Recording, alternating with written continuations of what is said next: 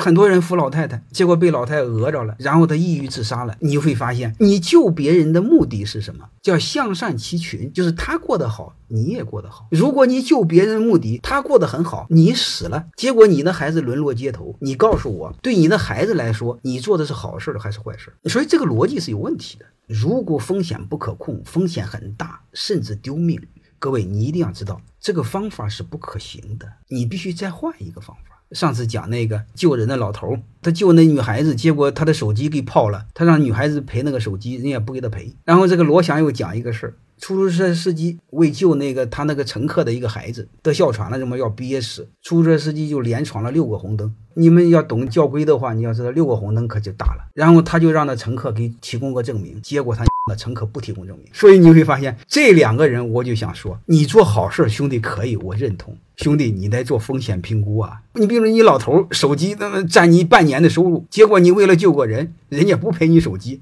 那你救他干什么？结果你为了救他的熊孩子，你连闯六个红灯，结果他就给你开个证明就不开，你救他干什么？所以这就是我说的，我们做任何事儿，你的风险得可控。我一定先控我的风险，我没那么道德高尚，风险不可控，我不干。